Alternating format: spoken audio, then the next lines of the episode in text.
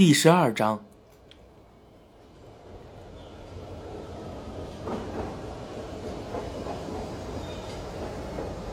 出了别府的车站，我们开始往山里走。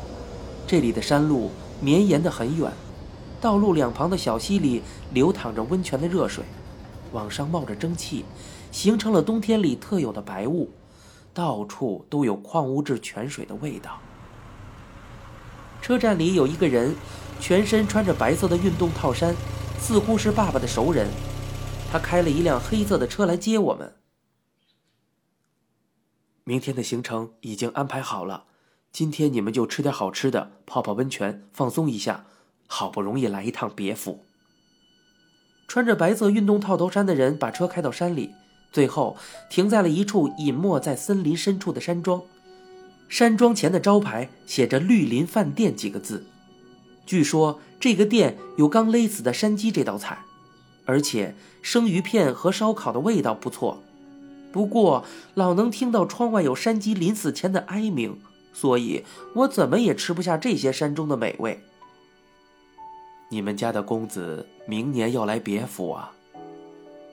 嗯，要是能考上的话，来别府之后什么都不用担心，我一切都会帮你的。我突然觉得有种奇怪的感觉，心神不定。不过看一眼妈妈，发现她正在津津有味地吃着山里的美味。妈妈肯定很高兴。你想想看，我和爸爸妈妈这样一家三口出来旅游，这是第一次，而且可能也是唯一一次了。所以最高兴的肯定是妈妈。我们住进温泉旅馆，然后大家都换上了浴衣。我洗澡出来的时候，看到妈妈正在给爸爸倒啤酒。这种情景让人觉得他们确实像夫妻，为此我也感到非常高兴。第二天，那个穿白色运动套衫的叔叔又开车来接我们，带我们去了一位跟我要报考的学校有关的很有姻缘的画师老师家里。那位老师是个年迈的画家，个子不高，看起来很慈祥。他仔细的看了我带去的写生本。之后，亲切的对我说道：“画的很不错呢，不过你看这里，柿子确实画的很漂亮，可是柿子树下面的这个影子应该是茶色的桌子吧？你却把影子涂成了黑色了。这里真的是黑色吗？我想应该不是。”这是因为在你的意识里，影子都应该画成黑色的，所以才画成这样。你应该在动笔之前好好观察一下，好好观察，好好的思考，这样你肯定会画得更好。比起画一幅画的时间，为这幅画做准备时思考的时间，从很多角度观察这个事物的时间，则更为重要。我非常赞同这位老师的说法，可是爸爸和那个白运动套衫的叔叔却不想听这些建议，他们想听点更实际的东西，所以迫不及待的问那位老师：“哦，对了，老师，您觉得他参加考试会怎么样啊？”这个嘛，也不是说一定考不上，以后肯定会画得更好的。听到老师这种模棱两可的回答，那两个人似乎很焦躁，这种气氛真让人讨厌。作为见面礼，爸爸从纸袋子里掏出一样东西递给老师，说道：“这是咸海湖的腌海胆，就当是我们的一点问候。”结果老师连礼物都不收，说道：“哎呀，你的心意我领了。”请不要为我破费。爸爸和那个白运动套衫叔叔看到这位老师跟平时工作中打交道的人很不一样，无可奈何，最后抽起烟来。老师把我送到大门口的时候，叮嘱我道：“文化课也很重要，一定要好好学习啊。”那个叔叔一直缠着老师。从大门口跟到走廊上，嘴里说个不停，真让人觉得害臊。我只盼着能早点离开这里。在回去的车上，爸爸把烟海胆放在膝盖上，问白运动套衫叔叔：“怎么样啊？”“哎，不行啊，拼死拼活的想让他收下，可是他还是不要。”原来这些大人竟然偷偷的做了这种事。为什么要做这种事儿？不做这种事儿的话，我一样可以考上的呀。我生起气来，结果那个叔叔不说话了，车子里的气氛一下子变得很尴尬。就这样过了一段时间，爸爸又点了一根烟，边打开车窗边说道：“不过那位老师真不错呀。一般情况下，不管怎么了不起的人。”一旦塞到他手里，就不会再还回来了。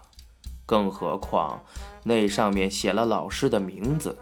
其实黑心人太多了，这位老师真了不起呀，是个真正的艺术家。爸爸说完，把烟海胆放到妈妈的膝盖上。这个拿着，回家吃。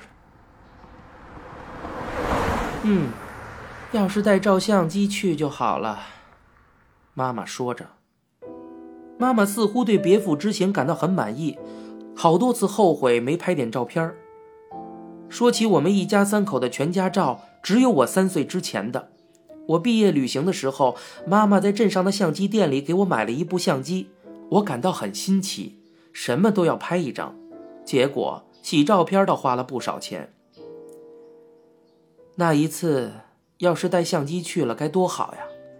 我现在确实也感到很遗憾。爸爸的别府阴谋虽然失败了，不过他还是很关心我的考试。我觉得这是他第一次对我感兴趣。而且现在爸爸看了我写生本的画，严肃地说道：“不能再画的好一点了吗？”从别府回来一周后，爸爸说要教我素描。于是把我叫到小仓去了。我走到小仓车站附近的土耳其街，给爸爸打了个电话，结果爸爸好像很忙，他告诉我一个土耳其店的名字，让我直接过去。两侧都是土耳其澡堂，揽客的声音不时传到来来往往上班族的耳朵里。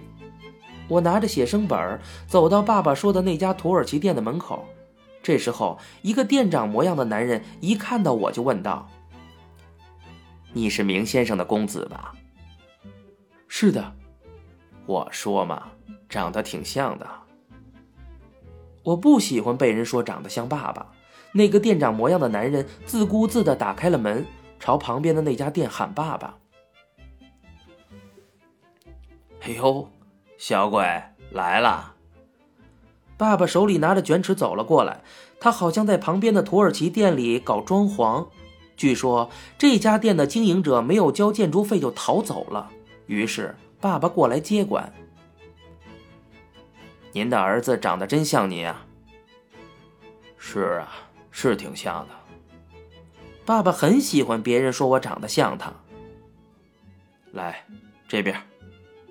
爸爸说完，把我带进土耳其店的最里边。毛很长的红色地毯，偏桃色的灯光，店里面的装潢带有希腊风格，同时又显新颖，还带着中东、近东的奇异风情。这里简直是一个异域的空间呀，完全表现出了爸爸的审美观。走过铺着地毯的走廊，我们走进一个工作人员专用的小房间。这个房间跟整个店里的风格完全不同，非常朴素。一共有六铺席，还带着一个小厨房。房间的中央有一个取暖用的被炉，两个穿着长袍的姑娘坐在那里面吃橘子。他们看到我后，马上异口同声的问道：“哎，是明先生的公子吗？长得一模一样啊！”我被拉到被炉旁坐下，局促不安。那两个穿着性感的土耳其服饰的姑娘不停的问这儿问那儿。哎，小子，你多大了？我回应道：“现在上初三。那个女人说：“今天过来玩的。”我说道：“不是，我是来学习的。”女人说道：“哦，这样啊，你要不要跟姐姐一起学习呀？”另外一个女人说道：“哎呀，真讨厌！谁跟你这个黄脸婆一起呀？小子，你还是跟我一起学习吧。”我回应道：“不，不是，我我是来跟我爸爸学习的。”一个女人说：“哎呀，太可爱了！哦，对了，你不会还是处男吧？”我回应道。是是的，那个女人说：“要是想做那个的话，第一次你就跟我吧。第一次最好要跟一个好女人做哟。”另外一个女人说：“得了吧，你看看就行了。小弟弟，你还是跟我吧。”爸爸到底去哪里了？这种不知是快乐还是痛苦的状态，我实在受不了了。一个女人说道：“小子，你要不要看看我的胸房啊？”“呃，这、这、这个不用了。”“哎，来，来摸一下嘛。”另外一个女人说：“咦呀，你别说了，你看看，都把人家吓着了。”这间六铺席的房间里充斥着色情的笑声，我什么也做不了，只能盯着被炉被子上的花纹。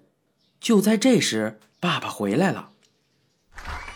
一个女人说道：“嘿呀，明先生的公子真是可爱呀，还是个处男。”“嗯，是啊，我在他这么大的时候都做了不知道多少次了呢。”一个女人说。你的公子认真吗？我呀，刚刚跟他说，要是想做的话，第一次就跟我好了。哈哈哈哈不过这个家伙还是个小孩子呢。爸爸把从工地上拿过来的安全帽，砰的一声放到被炉上。小子，你画画这个，我等会儿过来看看你画的怎么样哦。我回应道：“啊，画这个，太好笑了吧！”在那之后，我不断的跟邪念做斗争，努力的用铅笔画着安全帽。其实我的邪念指的是无聊而不想画的安全帽的想法。那两个姑娘一会儿出去，一会儿进来，一会儿坐下，一会儿站起来，结果他们一进来就嘲笑我说：“哼。”为什么要让小孩在这里画安全帽？真是奇怪。快要画完的时候，爸爸回来了一趟，他看到我还没有画完安全帽，把我手里的铅笔夺了过去。这不是画错了吗？